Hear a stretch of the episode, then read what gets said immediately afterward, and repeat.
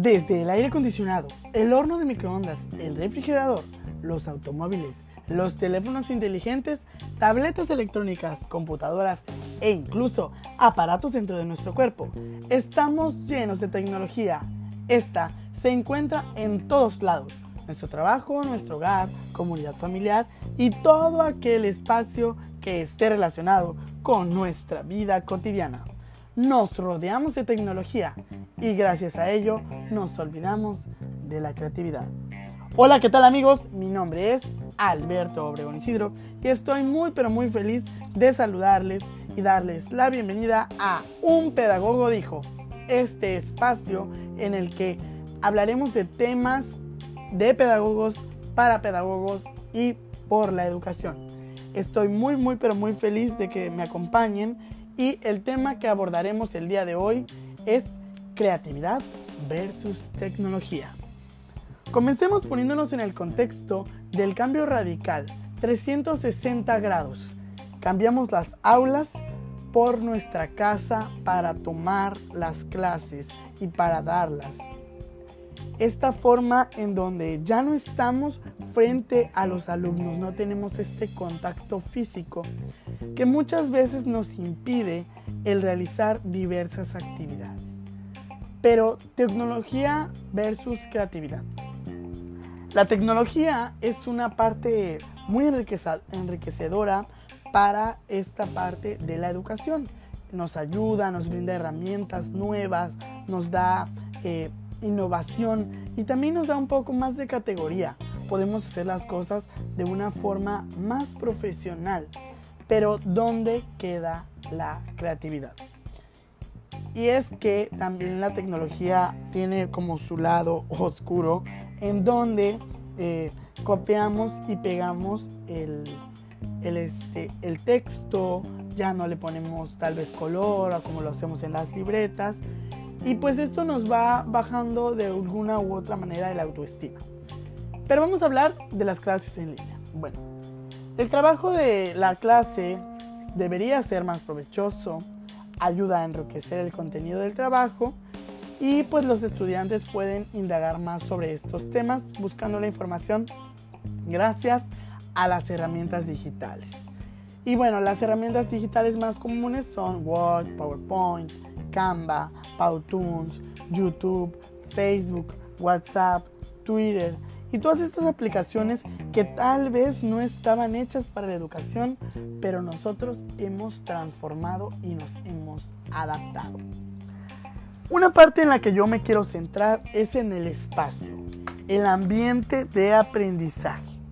Esta parte que tal vez sea nuestra habitación, un estudio, una parte del comedor o simplemente la misma cama. En este espacio nosotros ahora tomamos nuestras clases y los maestros brindamos este pequeño espacio para nuestras labores profesionales. Este espacio debería ser un aula que constituye en un instrumento muy valioso para el aprendizaje, claro está, y es un elemento para tener en cuenta en el desarrollo y gestión de la actividad didáctica. Tiene muchos puntos que son importantes, pero desde mi perspectiva y de acuerdo a lo que dice María Acaso, eh, dice que este espacio debe ser pues un lugar que esté lleno de, cosas para innovar, de cosas para inventar, que, te, que tú llegues y te transporte a un, lugar diferente. ¿Por qué quiero abordar este tema y por qué cito a María Caso?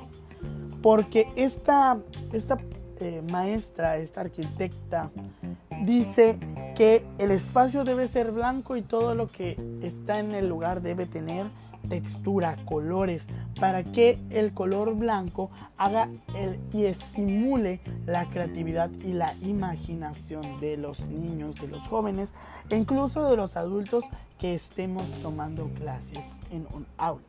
Desgraciadamente, ahorita que estamos en nuestras casas, no contamos con un aula específica para tener pues estas clases y sin embargo, pues a lo que yo les invito y uno de mis propósitos con este, esta plática, la charla del día de hoy, es decirte que crees tu propio espacio. Es ahí en donde les presento entonces a Rosanne Bosch. Esta persona que ah, es una conferencista, una arquitecta, una maestra y que te menciona que puedes hacer lo que quieras en cualquier espacio. Simplemente necesitas desarrollar la creatividad. ¿Por qué? Porque puede ser que estés tomando clases en tu comedor, pero si colocas un mantel, si colocas un fondo, si le pones un globito, un papelito, una pizarra en donde tú puedas explotar y te llene, te, te acoja, te sientas agradable, el aprendizaje te va a llamar y va a ser más fructífero. Tengo algunos puntos que son como que los puntos de acción, las especificaciones que debería tener un aula. Anótalas bien y ve si tu lugar, si tu espacio cumple con estas características y si no, vamos a trabajar en ello. Un lugar acogedor y agradable. Para empezar debes de tener una silla pues que soporte, que aguante, que te sientas cómodo. Pero al mismo tiempo tiene que ser funcional. Es el segundo punto, ser funcional. Y pues ¿por qué hablamos de la funcionalidad? Porque ahorita pues tal vez, como les he mencionado, es una habitación, es un cuarto, es un, comedor, la sala. Entonces, pues tiene que buscar la versatilidad, que es el tercer paso. Y desde luego, obviamente tenemos que imprimir el, el siguiente punto, una personalidad. Que este lugar, digan, es de Alberto, cuando alguien pase y que, y que cuando te tomes una foto, cuando vayas a, mandar una evidencia, digan, él se esforzó en hacer un ambiente, un espacio, en crear un, un lugar que, que, llene, que estimule el, el pensamiento. Bueno, debe tener también, pues obviamente, buena iluminación, y si se puede, pues buena acústica.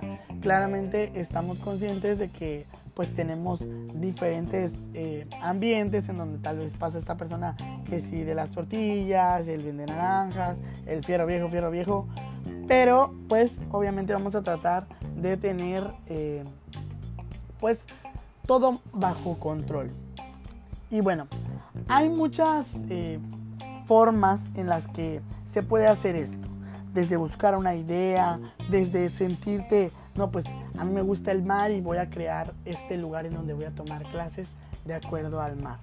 Podemos utilizar la tecnología para ello también en la parte en la que ponemos, podemos poner también hasta nuestros fondos de una forma virtual. El caso aquí es crear un ambiente acogedor, algo en lo que te sientas a gusto y que estimule el aprendizaje. Es para mí un gusto comentarte esto porque yo lo hago y estoy muy consciente, soy la prueba viviente de que este tipo de acciones nos ayudan para eh, desenvolvernos de una forma más productiva. En lo personal, yo voy renovando de manera mensual o incluso si hay alguna fecha especial en el mes el fondo en el que estoy y de esta manera pues yo no me aburro ni me siento siempre en el mismo lugar.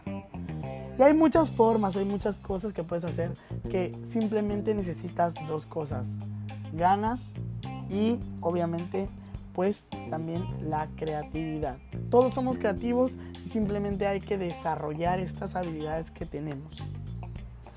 Y bueno, eso es todo para este tema voy a, comentarles un poquito más sobre esta parte de la tecnología. Porque pues gracias a la tecnología es más fácil copiar y recopilar información con ayuda de todos estos recursos digitales que los alumnos o incluso nosotros los maestros podemos crear en la base de datos y que podemos ir acumulando. Esto nos ayuda para que tengamos una mayor organización y también ataque nuestros sentidos y de la misma manera estimule nuestro aprendizaje.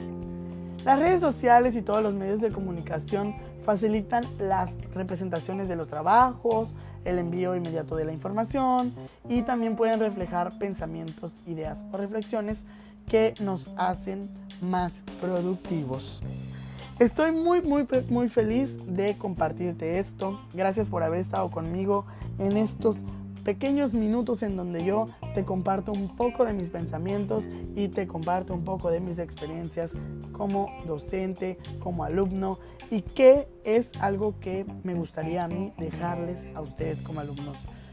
Cuéntenme qué les parece, si eh, hicieron su, ambiente, cómo lo, cómo, cuál fue su proceso, cómo lo fueron haciendo y pues si les resultan estas técnicas de estimulación. Les mando un abrazo a la distancia y estoy muy pero muy feliz de saludarles. Muchas gracias.